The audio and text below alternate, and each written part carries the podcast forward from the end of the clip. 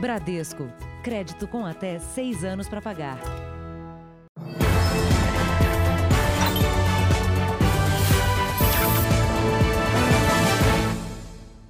Olá, boa noite. Seja bem-vindo ao Jornal da Record. Boa noite.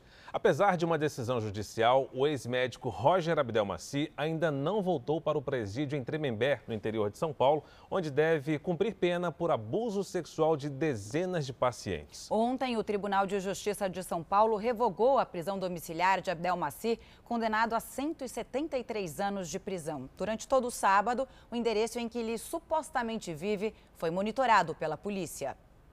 Roger Abdelmaci estava em prisão domiciliar desde abril, quando a justiça decidiu que ele tinha esse direito por fazer parte do grupo de risco para a Covid-19, já que tem 76 anos e problemas cardíacos. A justiça determinou que o ex-médico permanecesse neste prédio residencial em São Paulo. Mas, de acordo com a Polícia Civil, Abdelmaci descumpriu a determinação e está neste outro prédio na mesma região.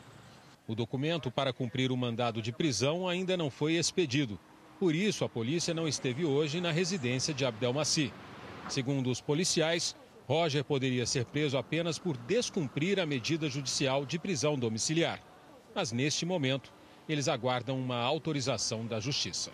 Ontem, desembargadores do Tribunal de Justiça de São Paulo atenderam ao pedido do Ministério Público, que considera que a pandemia por si só não justifica o benefício da prisão domiciliar e que não há cuidado nenhum que o ex-médico necessite que ele não possa ter na prisão. O Ministério Público também argumentou que na penitenciária de Tremembé não houve mortes pela Covid-19. Roger Abdelmaci cumpre pena de 173 anos por abusar sexualmente de 37 mulheres, ex-pacientes de sua clínica de reprodução humana. O peso da condenação também foi levado em conta pelos magistrados para revogar a domiciliar. E ainda hoje, no Jornal da Record, mais informações sobre o ex-médico Roger Abdelmaci. Veja agora outros destaques do dia. Em São Paulo, fogo em comunidade mata menino. Em Brasília, incêndio leva pânico ao hospital. Bolsonaro diz que auxílio emergencial será prorrogado e será maior que 200 reais. Artistas, atletas e fãs se emocionam em homenagens ao ator que viveu um super-herói famoso.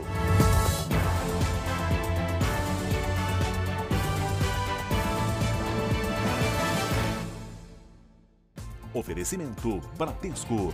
Crédito com até seis anos para pagar.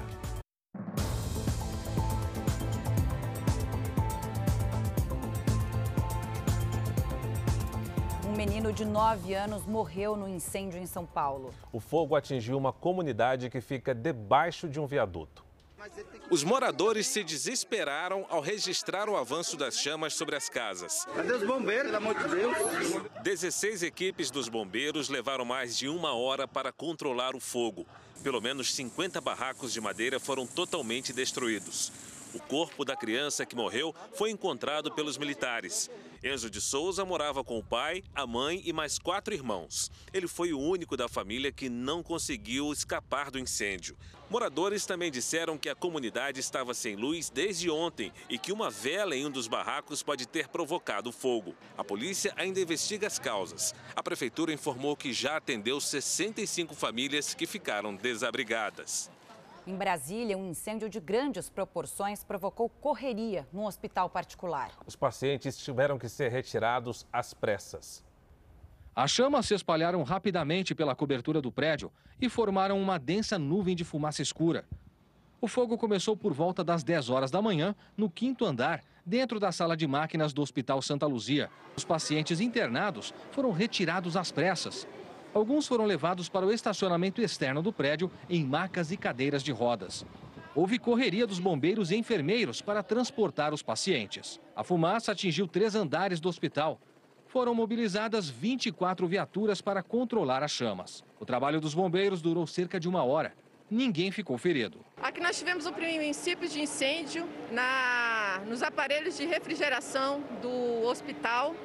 Foi da área externa, então não houve nenhuma vítima em decorrência desse incêndio. Em nota, o Hospital Santa Luzia afirmou que o incêndio ocorreu num equipamento instalado no telhado da unidade e foi rapidamente controlado pela Brigada de Incêndio e pelo Corpo de Bombeiros. Em agenda oficial no Rio de Janeiro, o ministro interino da Saúde, Eduardo Pazuello, divulgou nota em que afirmou ter designado equipe do ministério para acompanhar o caso. A nota diz ainda que o ministro demonstrou preocupação com pacientes e profissionais de saúde. Depois do rescaldo dos bombeiros, o hospital teve autorização para reacomodar os pacientes nos quartos. Apesar do susto, nenhuma das 35 pessoas internadas sofreu qualquer problema em consequência do incêndio. Uma perícia que já está sendo feita no local vai apontar o que provocou o fogo.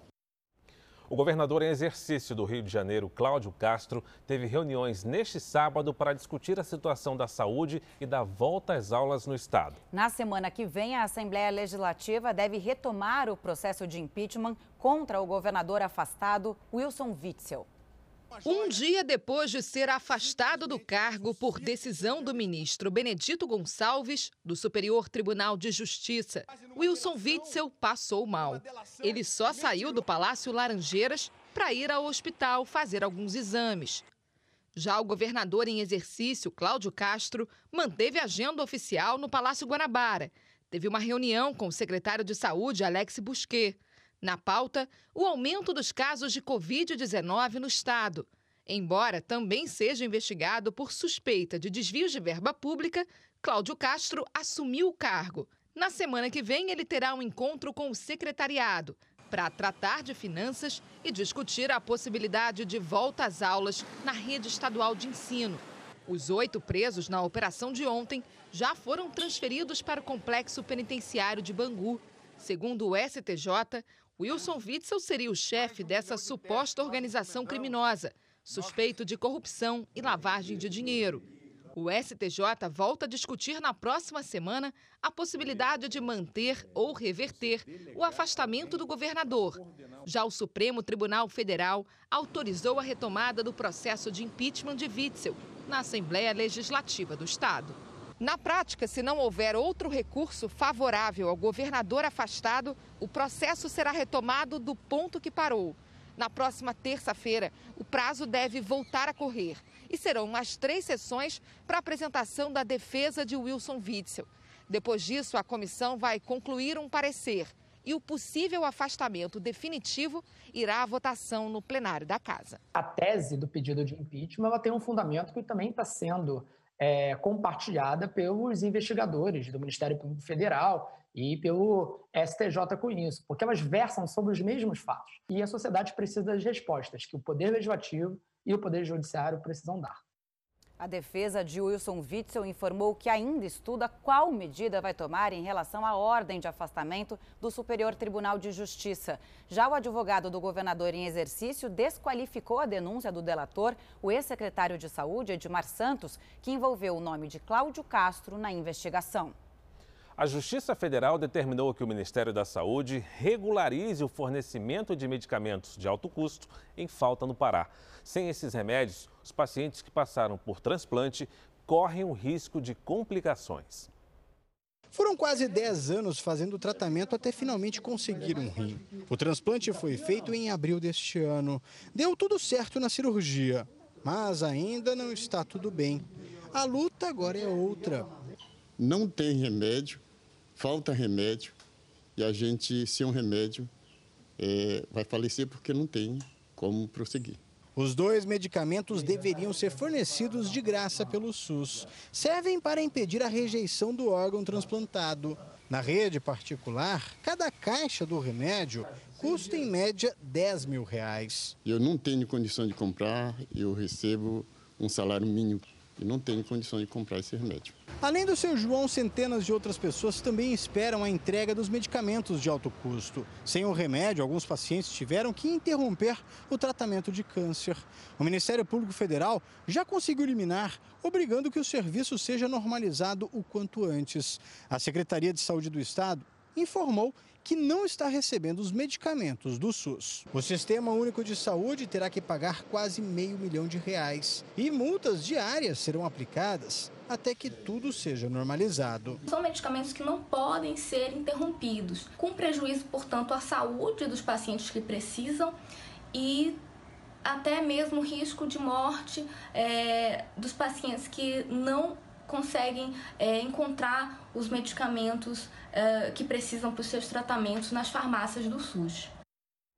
O Ministério da Saúde não informou quando a situação será regularizada, mas deixa claro que não descumpre decisões da Justiça. Nós vamos agora aos números desse sábado da pandemia no Brasil. País passou hoje de 120 mil mortes. Segundo o Ministério da Saúde, são agora 3.843.153 casos, 3.846.153 casos de Covid-19, com 120.262 mortes. Foram 758 registros de mortes nas últimas 24 horas. Também entre ontem e hoje, 30.016 pessoas se recuperaram. No total, já são 3 milhões 6.812 pacientes curados e 719.079 em acompanhamento. Mesmo com a reabertura de restaurantes, empresários estão tendo dificuldades para fechar as contas do mês. Só na capital paulista, mais da metade fechou as portas. Quem tenta se reerguer enfrenta o público menor, espaço reduzido e limitações no horário de funcionamento. Ainda assim, muita gente está conseguindo se virar. Antes de entrar no restaurante, tem que medir a temperatura. A higienização das mesas é constante. Com a nova rotina, o restaurante espera que os clientes se sintam seguros para voltar. O dono diz que o movimento vem melhorando a cada dia. Com o retorno dos consumidores, somado ao aumento do serviço de delivery, o faturamento chegou a 85% do que era antes da pandemia. O restaurante, que demitiu funcionários, já voltou a contratar. A gente está bem animado, estamos recontratando nesse momento. É, assim que sair a abertura da calçada, vamos recontratar também. Foi no fim de junho que o governo de São Paulo autorizou bares e restaurantes a receberem novamente clientes, de acordo com a evolução dos números da pandemia em cada região. Aqui na capital, a reabertura foi no dia 6 de julho, mas muitos estabelecimentos nem conseguiram iniciar essa retomada. Segundo a associação do setor, mais da metade dos bares e restaurantes na cidade de São Paulo acabou fechando as portas. A Angelita quase desistiu. O restaurante dela chegou a ficar um tempo parado, até ela achar um caminho. Então passou uma semana, eu deprimi, fiquei, meu Deus, o que, que eu vou fazer com a minha casa? Vamos tentar o delivery remodelei a cozinha, fiz parceria né, com um aplicativo. Para a associação do setor, a retomada ainda é lenta. As restrições ainda existem, nós não podemos usar mesas na calçada, o horário limite é 22 horas, eles estão bastante fragilizados e a situação continua ruim. Para aliviar os custos dos restaurantes, em São Paulo a associação entrou na justiça e pediu que a concessionária de energia seja proibida de cortar a luz de estabelecimentos com contas atrasadas até o fim da pandemia. Qualquer gasto a menos é importante agora. Um real hoje faz diferença, porque a nossa capacidade de atendimento caiu para menos da metade. É, os clientes, menos ainda. E os nossos custos aumentam, como é que a gente vai permanecer? A Enel, a distribuidora de energia de São Paulo, esclareceu que todos os clientes que estavam com imóveis fechados durante a pandemia, como os restaurantes, tiveram a conta de energia emitida pela média do consumo. Com a retomada da leitura presencial nos meses de junho e julho, passaram então a receber automaticamente na conta os créditos correspondentes ao valor pagos a mais nesse período. Congresso deve decidir agora em setembro se derruba o veto sobre a desoneração da folha de pagamento de 17 setores da economia. Especialistas apontam que, se a desoneração não for prorrogada, as contratações vão pesar ainda mais para os empresários e atingir os setores da economia que mais empregam no país. Máquinas e operários não param. Nesta obra, não houve interrupção e ninguém perdeu emprego. São milhões de pessoas que dependem de tudo isso, da construção civil. Porque são muitos trabalhos, direto e indireto. Né? Aqui dentro a gente é uma família grande. A construção civil é um dos 17 setores da economia que podem ser afetados com o fim da desoneração das folhas de pagamento. É também um dos que mais geram empregos diretos e indiretos. De acordo com o Ministério da Economia, em julho foram criados quase 42 mil postos de trabalho no segmento, que ficou atrás apenas da indústria. O mercado já prevê desaceleração econômica e demissões caso a desoneração não seja prorrogada. Desonerar a folha aumentar o custo do trabalho. Isso vai gerar desemprego. E isso não é bom para ninguém. Quem tem que pagar a conta não é o salário do trabalhador, e sim as outras formas que a gente tem de tributação. A lei, que está em vigor desde 2011, é um alívio para vários setores da economia. Com a lei da desoneração, as empresas podem escolher a fórmula de cálculo de contribuição previdenciária, o que mais incide no custo do funcionário. 20% sobre a folha de pagamento ou de 1 a 4,5% da receita bruta. Um negócio pequeno que fature 100 mil reais e gaste 30 mil reais para pagar os funcionários, hoje contribui com cerca de 4.500 reais com a desoneração. Mas o valor subirá para 6 mil reais sem um incentivo. Em junho, o Congresso aprovou a prorrogação do benefício fiscal até o final de 2021. Mas o presidente Bolsonaro vetou a medida.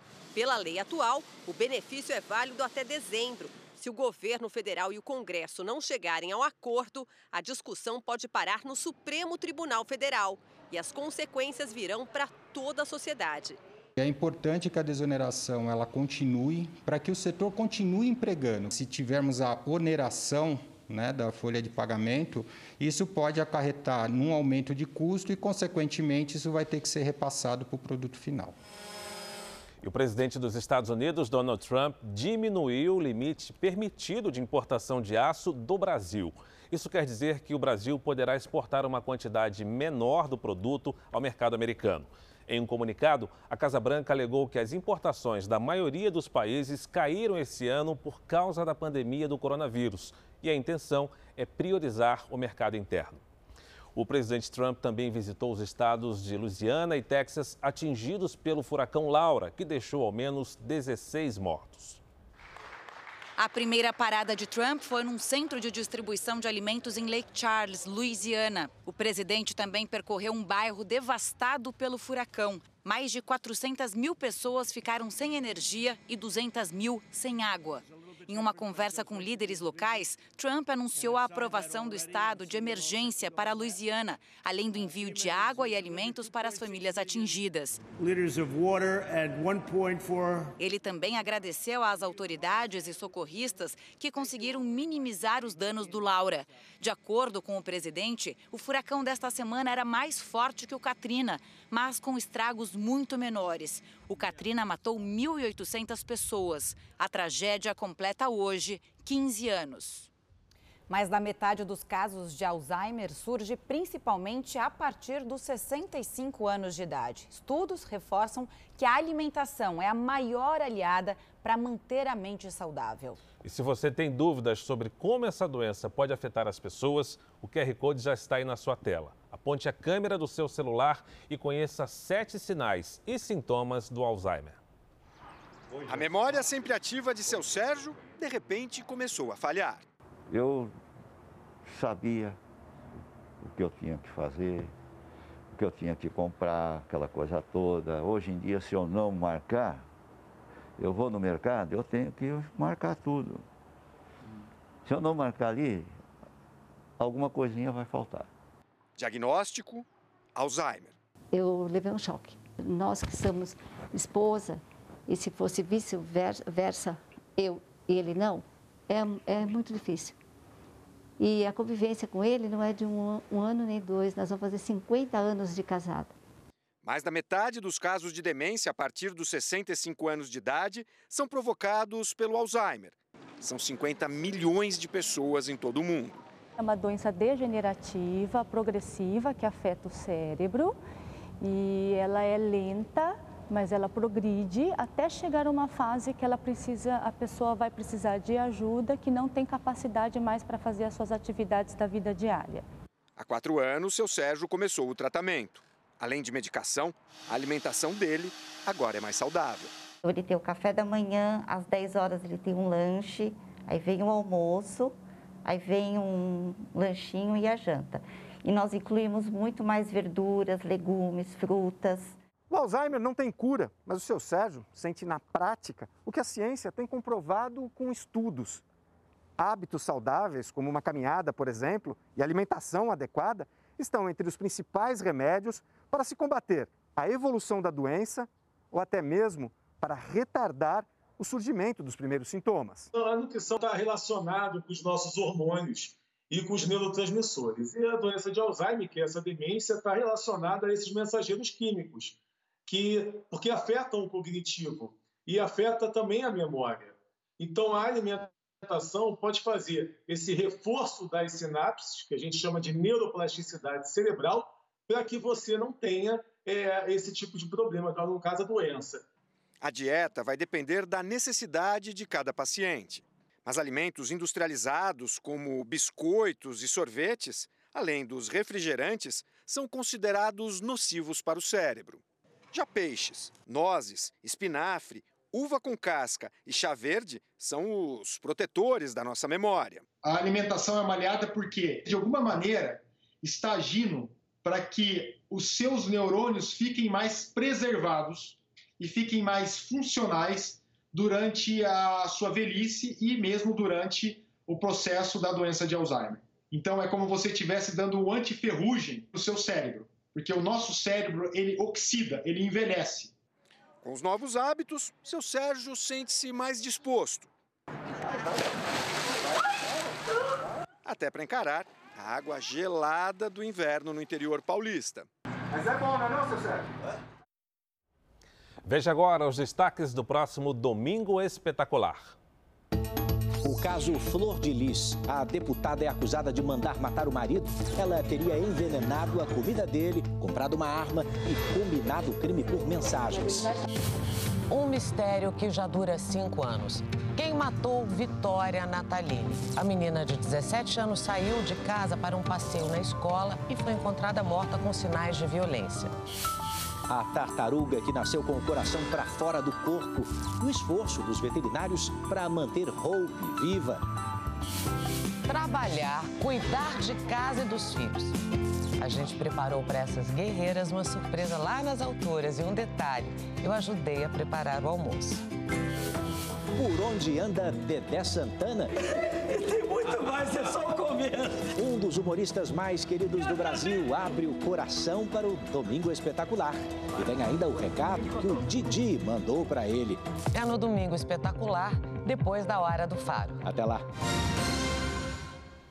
Veja a seguir, presidente fala em prorrogar auxílio emergencial e valor é maior que 200 reais.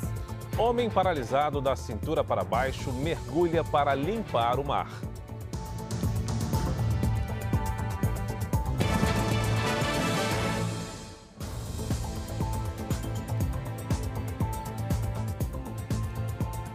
O presidente Jair Bolsonaro participou hoje da inauguração de uma usina em Goiás. Ele voltou a falar da prorrogação do auxílio emergencial até o fim do ano. Bolsonaro foi recebido por apoiadores em Caldas Novas. O município turístico goiano, conhecido pelas águas termais, abriga agora a maior usina de produção de energia solar do país em área urbana. São 75 mil metros quadrados e quase 17 mil painéis fotovoltaicos. A energia produzida aqui é suficiente para iluminar uma cidade com cerca de 10 mil habitantes. E por se tratar de energia limpa e renovável, por ano vão deixar de ser emitidas mais de 600 toneladas de dióxido de carbono. O projeto pertence à iniciativa privada.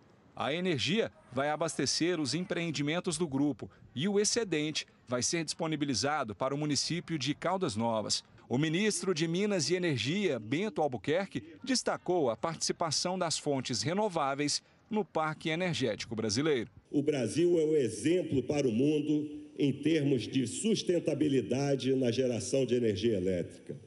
As fontes limpas e renováveis representam cerca de 85% da capacidade instalada de geração elétrica brasileira, enquanto a média do mundo é 24%. No discurso, o presidente voltou a falar sobre a prorrogação do auxílio emergencial, que ainda não tem previsão de valor. O Brasil, vocês gastam por mês 50 bilhões de reais nesse auxílio. E nós pretendemos, com valor menor, que obviamente não será 600, mas também não será 200, prorrogá-lo até o final do ano.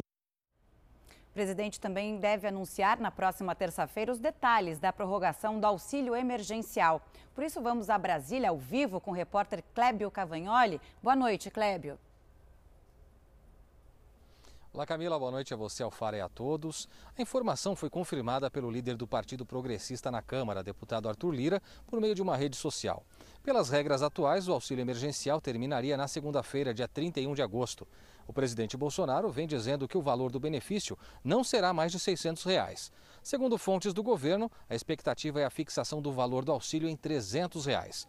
Também na terça-feira, parlamentares aliados do presidente deverão conhecer os detalhes do Renda Brasil, uma reformulação do Bolsa Família. Os anúncios ocorrerão aqui no Palácio da Alvorada eh, de Brasília. Clébio Cavagnoli, de volta com vocês. Obrigado, Clébio. Em 25 estados brasileiros, as pessoas que recebem o auxílio emergencial superam o número das que estão empregadas com carteira assinada. Quem trabalha como autônomo nunca viu uma crise como essa. Estou morando de favor e entra muito pouco. A ajuda do governo foi uma saída para quem de repente ficou sem renda. E para quem é casado já é mais difícil para sobreviver com esse auxíliozinho a gente vai mais longe. O auxílio emergencial de 600 reais é pago a 65 milhões de brasileiros, bem mais que os quase 38 milhões de empregos formais existentes hoje. A região Nordeste é a mais dependente do benefício. São mais de 21 milhões de pessoas recebendo o auxílio e cerca de 6 com carteira assinada. No Maranhão, há cinco beneficiários para cada emprego formal. O número de beneficiários do auxílio emergencial é maior que o de trabalhadores com carteira assinada em 25 estados brasileiros. Em apenas duas unidades da federação, tem mais pessoas com empregos formais do que recebendo a ajuda do governo, no Distrito Federal e aqui em Santa Catarina. Pelo segundo mês seguido, desde o início da pandemia, Santa Catarina teve mais contratações do que demissões. Foram 10 mil novas vagas para quem precisa é bom, né? Já não é de hoje que os vinhos nacionais fazem sucesso e eles estão cada vez melhores, mas enfrentam uma competição desigual com os estrangeiros por causa das taxas impostas aos produtores nacionais. E a ideia de uma zona franca para o vinho, igual a que existe em Manaus para a tecnologia, conquista cada vez mais vinicultores do Rio Grande do Sul. O cuidado na poda da parreira ajuda na qualidade da safra esperada. Você tem que escolher exatamente o que, que você pretende, qual é o, o qual é o, o tipo de, de uva e a quantidade de uva que você quer. E é nesse momento que você determina isso. As uvas vão estar prontas para a colheita só a partir de janeiro, mas o engarrafamento não para o ano todo.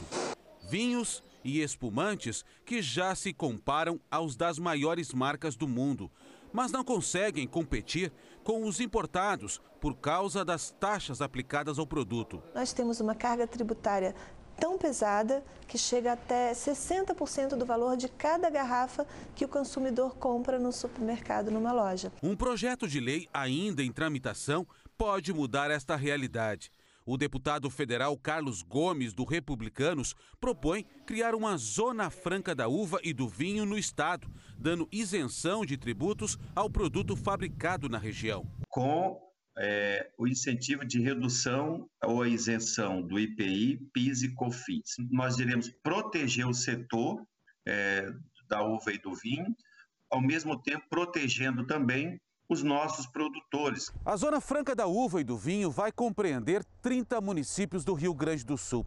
A maioria fica na Serra Gaúcha. Aqui são 680 vitivinícolas, todas elas assim, com parreirais a perder de vista. 90% de toda a produção de vinho nacional saem dessas terras. Nesta vinícola são produzidos 2 milhões de garrafas de vinhos e espumantes premiados em todo o mundo. Com a perspectiva de criar a Zona Franca, vem a possibilidade de aumentar a produção e contratar mão de obra especializada. Gera todo um desenvolvimento turístico e econômico da região ali, que principalmente devido à pandemia foi muito afetada. O enoturismo também espera lucrar este hotel recebe visitantes do mundo inteiro. Ele fica no meio do parreiral. Atraídos pela beleza e conforto do lugar, os visitantes acabam conhecendo a bebida feita aqui. Um turista um visitante que vem para conhecer a vinícola, ele pode ser estimulado a comprar também os vinhos e levar para casa, para dar para conhecer para os seus amigos e vizinhos, porque ele comprou um produto muito mais barato do que ele compraria no supermercado da sua cidade. A expectativa de que a Zona Franca da Uva e do Vinho entre em funcionamento até o ano que vem deixa o setor otimista. Na medida que as pessoas vêm para cá, conhecem o produtor e experimentam o vinho e vê a qualidade que tem, aí é, se cria um, um, um, elo, um laço com esse, é, com esse consumidor e ano após ano você vai poder continuar vendendo vinhos para ele. Veja a seguir: ruas de São Paulo concentram aumento de roubos e furtos depois da quarentena. Ação na Justiça quer dar a orangotango o direito de sair do zoológico.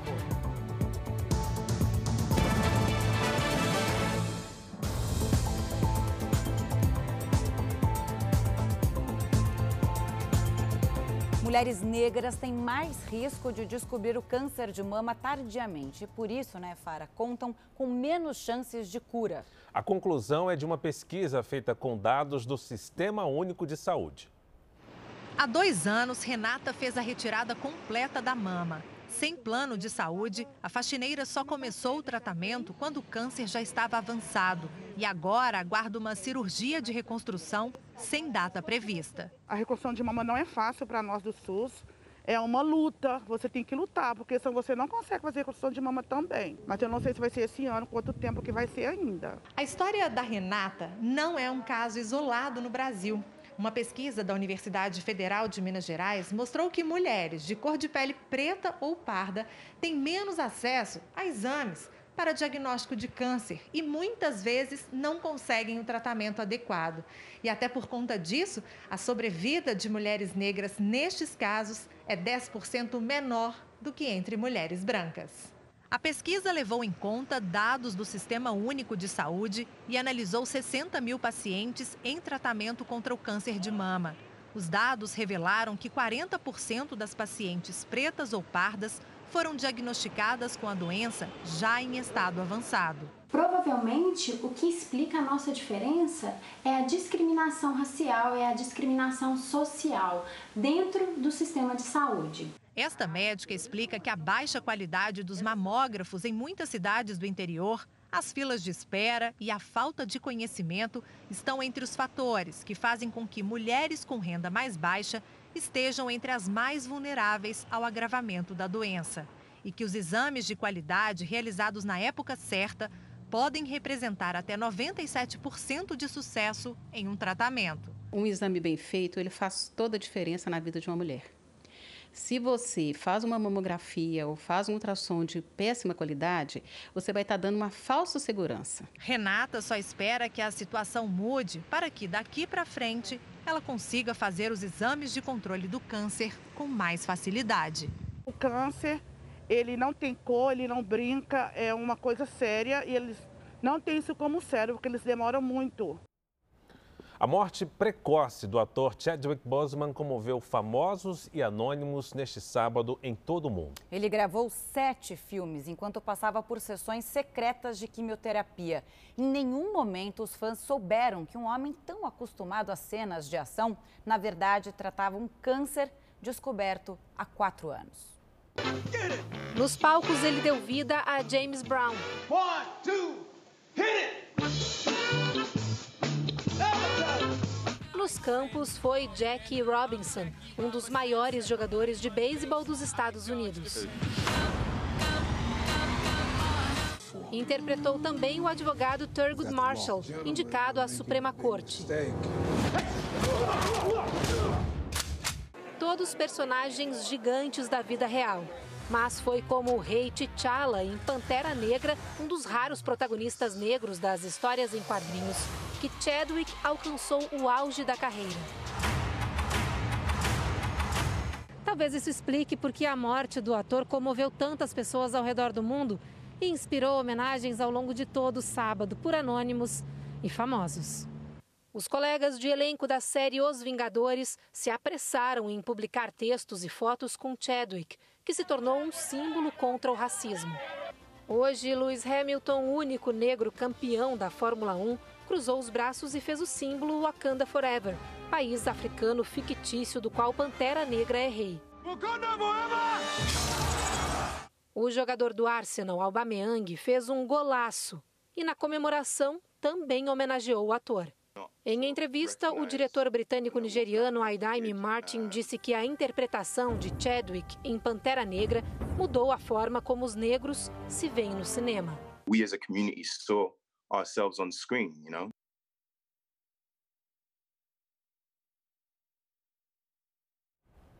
A chikungunya é uma doença conhecida pelas dores e problemas nas articulações. Mais uma pesquisa brasileira publicada numa revista da Universidade de Oxford revela duas características mais graves. Ela atinge o sistema nervoso e pode ser fatal.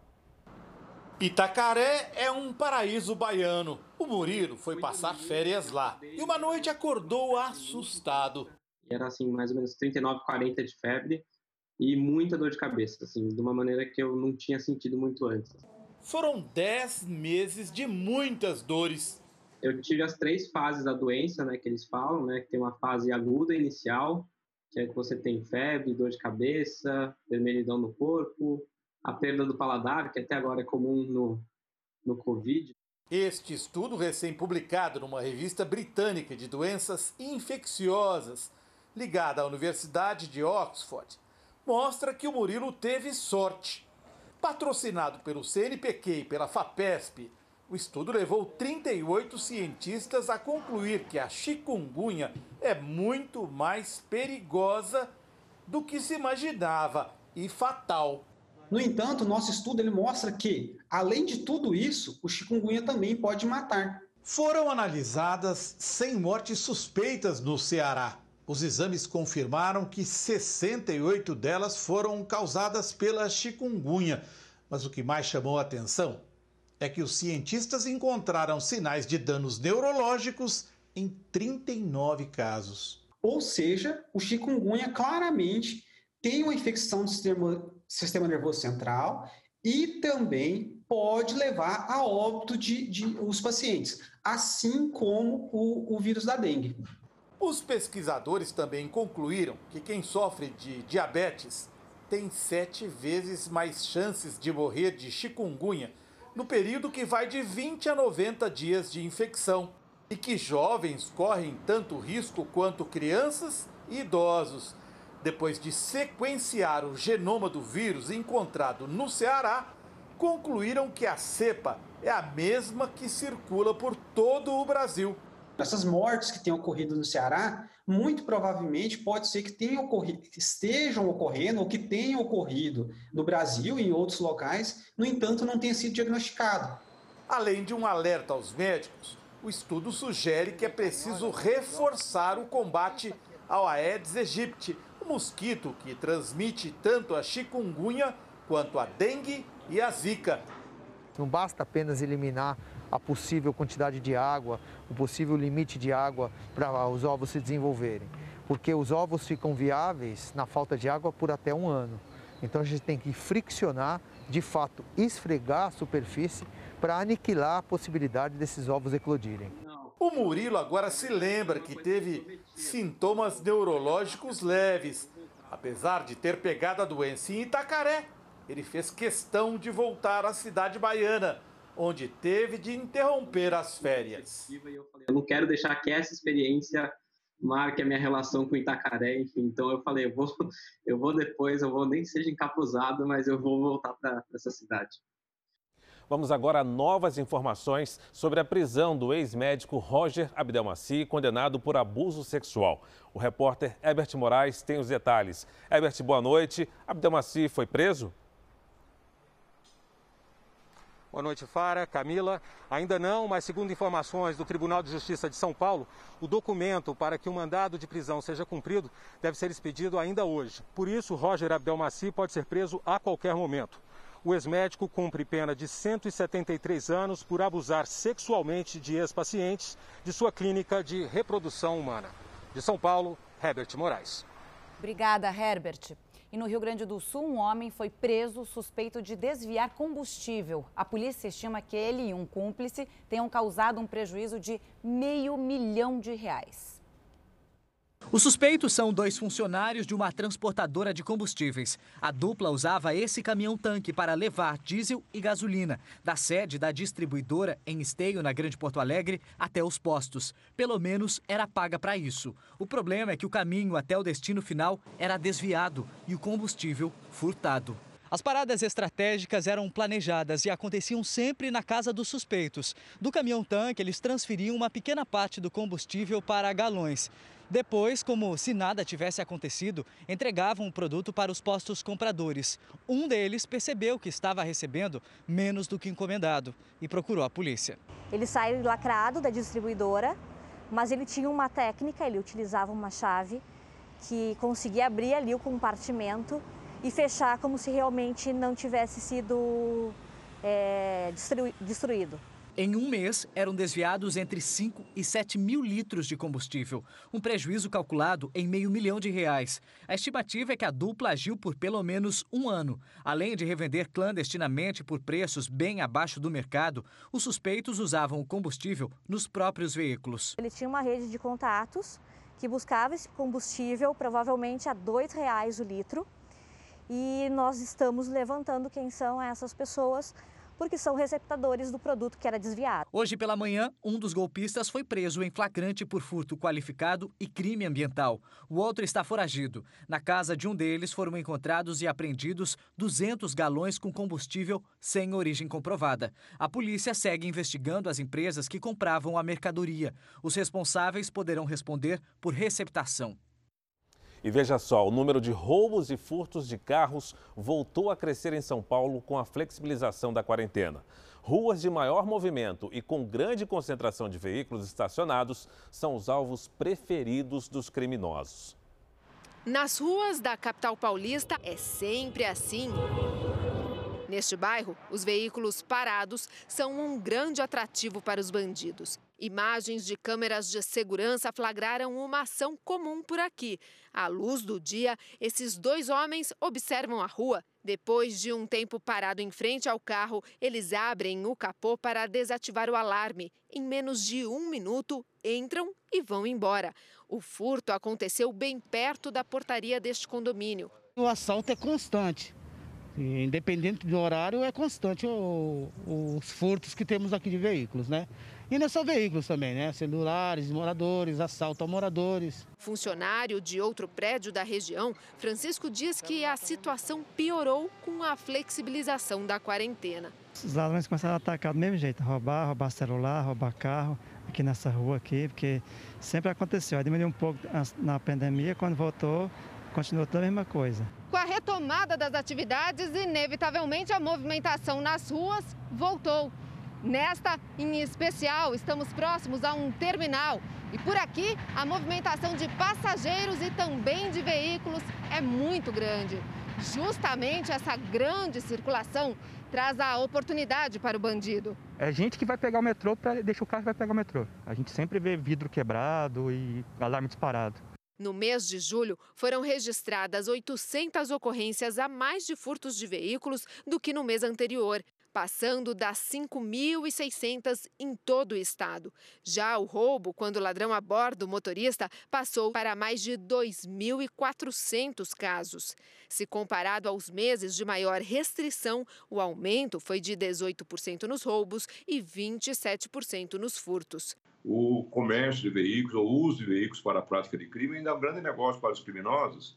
E a grande quantidade de veículos numa cidade como São Paulo cria-se muitas oportunidades e nem o mais eficiente policiamento conseguiria evitar a, a ocorrência, a incidência de furto de veículos. Morador do mesmo bairro há 50 anos, Jorge diz que só deixa o carro na rua se não for demorar e presta atenção em tudo, muita atenção.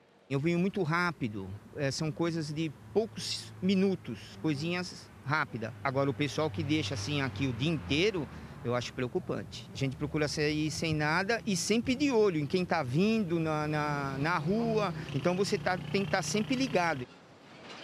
Agora uma pergunta nossa aqui para você. Você acredita em destino, que cada um tem o seu dia marcado? Muita gente acredita, né? E por isso, no retorno das séries e reportagens do Jornal da Record, você vai conhecer histórias de pessoas que estiveram muito próximas da morte e sobreviveram contra todas as circunstâncias. A queda de um avião no meio da rua. Uma batida de frente com uma carreta. O casal ficou espremido nesse espaço no meio das ferragens. As histórias são as mais incríveis, como a dessa família que sobreviveu ao deslizamento de um morro. Ali a sala e a cozinha era aqui, ó. Ou a do Paulo, que despencou desmaiado dentro de uma torre de 20 metros. Aqui debaixo dá para ter uma ideia da altura da caixa d'água que o Paulo caiu. O médico falou assim: não, você é um milagre, cara. Todos escaparam por um triz. Maiara por duas vezes em menos de um segundo. As imagens até viralizaram nas redes sociais. Foi tudo muito rápido.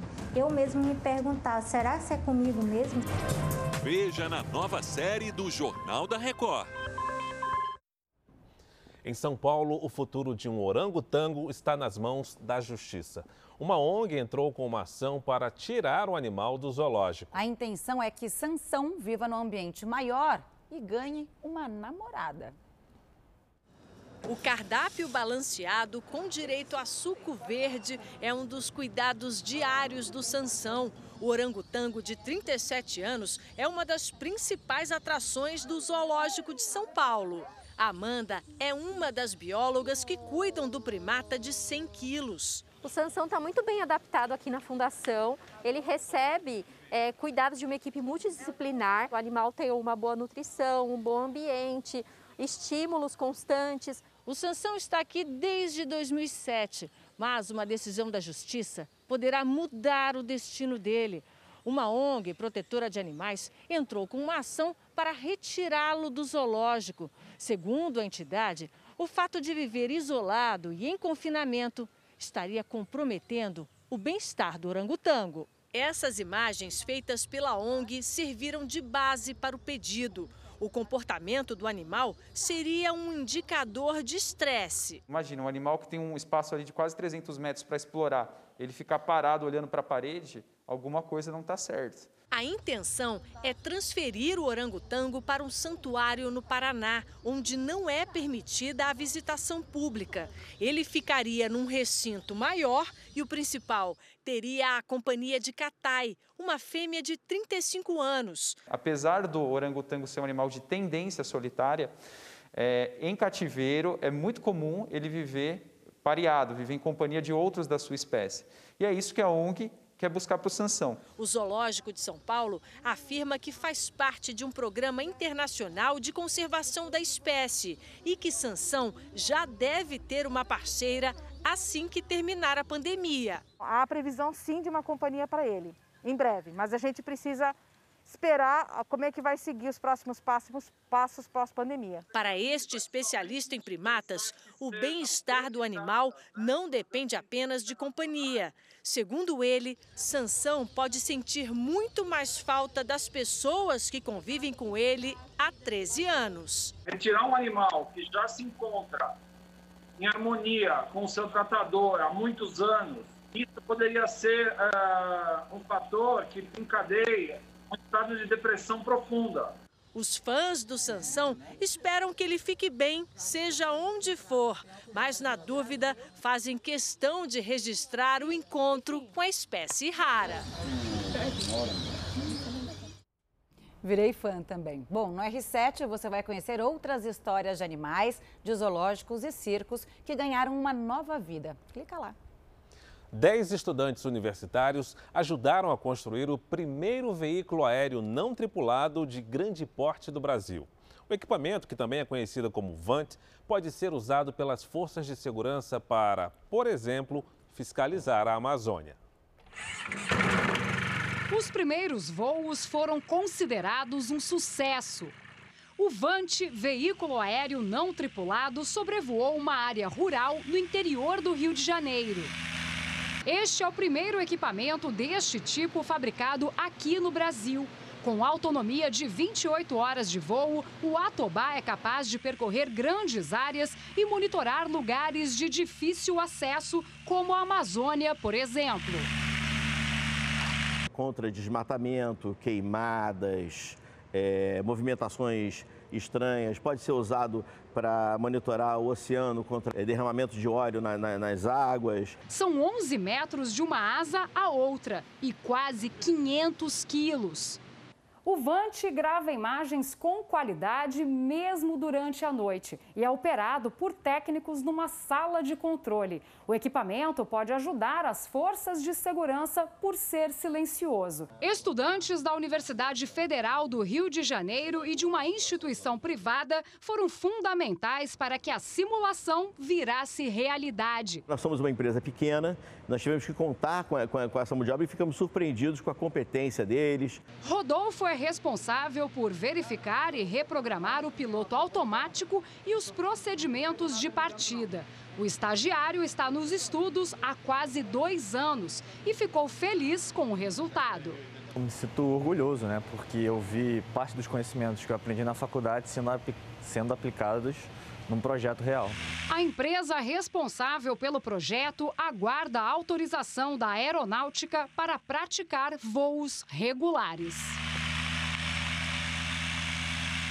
O casamento entre o Barcelona e o craque Lionel Messi está muito perto do fim. Para os especialistas, essa semana marcou o fim de uma era no futebol. Messi! Desde os tempos em que o canhotinho, ainda menino, saiu de Rosário, na Argentina, para crescer na Catalunha, a parceria conquistou tudo e mais um pouco. 33 títulos, entre eles 10 do Campeonato Espanhol, quatro da Liga dos Campeões da Europa, três do Mundial Interclubes. Individualmente, Messi ganhou seis vezes o prêmio de melhor jogador do mundo. O dinheiro não é, né? porque não, nós chegamos à conclusão que isso não é. Eu acho que aí é uma perspectiva profissional mesmo, de um ciclo, talvez que ele possa ter encerrado. Messi comunicou ao Barcelona a decisão de ir embora, baseado numa cláusula do contrato que assinou com o clube em 2017 e que lhe permite sair ao final de cada temporada. Passada a surpresa, a discussão entre as partes agora envolve a data que é considerada o fim da temporada. Para o jogador, vale o dia 23 de agosto, quando foi disputada a final da Liga dos Campeões, adiada por causa da pandemia do novo coronavírus. O clube entende que o dia é 10 de junho e, portanto, Messi teria usado a cláusula fora do prazo. A multa rescisória prevista no contrato é de incríveis 4 bilhões e 500 milhões de reais. Os números envolvidos na parceria são grandiosos e podem ter um impacto negativo para o Barcelona, segundo o ex-jogador Edmilson, que jogou ao lado de Messi de 2004 a 2006. Tirando o Messi do clube, você diminui essa receita, sua qualidade de jogo também diminui e o maior de tudo, você teria uma marca que é fantástica, que é a marca Messi. Nos últimos anos, o craque argentino ajudou o Barcelona a saltar do sétimo para o primeiro lugar entre os clubes mais ricos do mundo, com receita anual em torno de 4 bilhões de reais. Por isso, a união parecia mais estável do que nunca. Eu achava que esse era um casamento perfeito que ia durar até o fim da vida do Messi, né? Porque o Barcelona vai continuar. E agora o Campeonato Brasileiro. No Rio, o Botafogo recebeu o Internacional no Engenhão. Logo aos cinco minutos, Moisés cruza para o artilheiro do Brasileirão, Thiago Galhardo, abrir o placar para o Inter. Foi o quarto gol dele no campeonato. Thiago Galhardo de novo. Agora ele passa para Bosquila fazer o segundo dos gaúchos. O Botafogo bem que tentou reagir, mas o VAR anulou dois gols dos donos da casa. Resultado final: Inter 2 a 0. Um homem mergulhou no mar Mediterrâneo, Camila, para retirar o lixo espalhado no litoral de Israel. Além da preservação do meio ambiente, essa também é uma história de superação pessoal, né, Fara? O mergulhador perdeu os movimentos do corpo da cintura para baixo. Ainda em terra firme, Said Darauchi, de 29 anos, precisa da ajuda de uma cadeira de rodas e de um cão. Mas dentro do mar é onde se sente livre. Usa a força dos braços para se mover e não teme águas profundas. Equipado com tanque de oxigênio, sua missão é retirar o lixo do mar.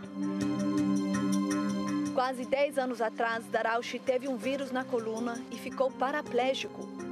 Mas ele explica que no mar existe uma conexão entre o seu corpo e a natureza, e isso traz alívio e motivação.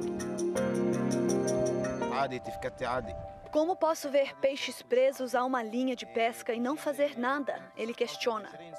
Toda vez que mergulho com meus amigos, trazemos sacolas para recolher o lixo que encontramos, afirma. Em 2005, o Ministério do Meio Ambiente de Israel lançou um projeto de longo prazo chamado Costa Limpa. A intenção é resolver o problema do lixo nas praias de Israel. Limpezas coletivas, grandes eventos e festivais acontecem todos os anos e no ano passado o objetivo foi alcançado. O país manteve as praias mais limpas e teve o melhor resultado desde o início do projeto. Cerca de 90% do lixo marinho em Israel é composto por materiais plásticos e, de acordo com o governo, a maior parte não é biodegradável. Em todo o mundo, 8 milhões de toneladas de plástico são jogadas no mar a cada ano. É o equivalente a um caminhão de lixo a cada minuto durante um ano inteiro.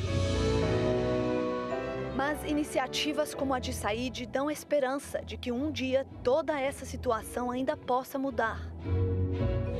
Se você ama o mar do lado de fora, vai amar mais ainda de dentro, afirma o mergulhador.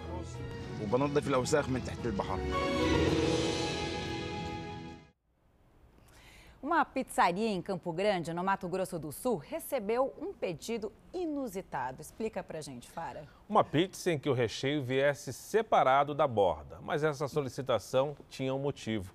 Atender a uma necessidade especial de um dos clientes, o garoto João Guilherme. Esse é o João Guilherme, de 9 anos. Ele é muito exigente na hora da alimentação. Ele tem a seletividade alimentar tanto por causa do cheiro, da textura, é, a visão, como ele enxerga. Né? Então, assim, a alimentação dele é muito limitada. Pizza o João gosta, mas não tolera o recheio. Por isso, termina sempre comendo só a borda. Essa semana ele queria saborear uma pizza. A mãe então mandou uma mensagem para a pizzaria e fez um pedido especial: uma pizza em que o recheio viesse separado da borda. A solicitação inusitada foi recebida pela dona Sônia, mulher do Joézer, responsável pelo preparo da massa. Assim que o Joézer recebeu o pedido, não pensou duas vezes e criou a pizza do jeitinho que o cliente queria. Aqui, só a borda recortada, feita especialmente para o João Guilherme.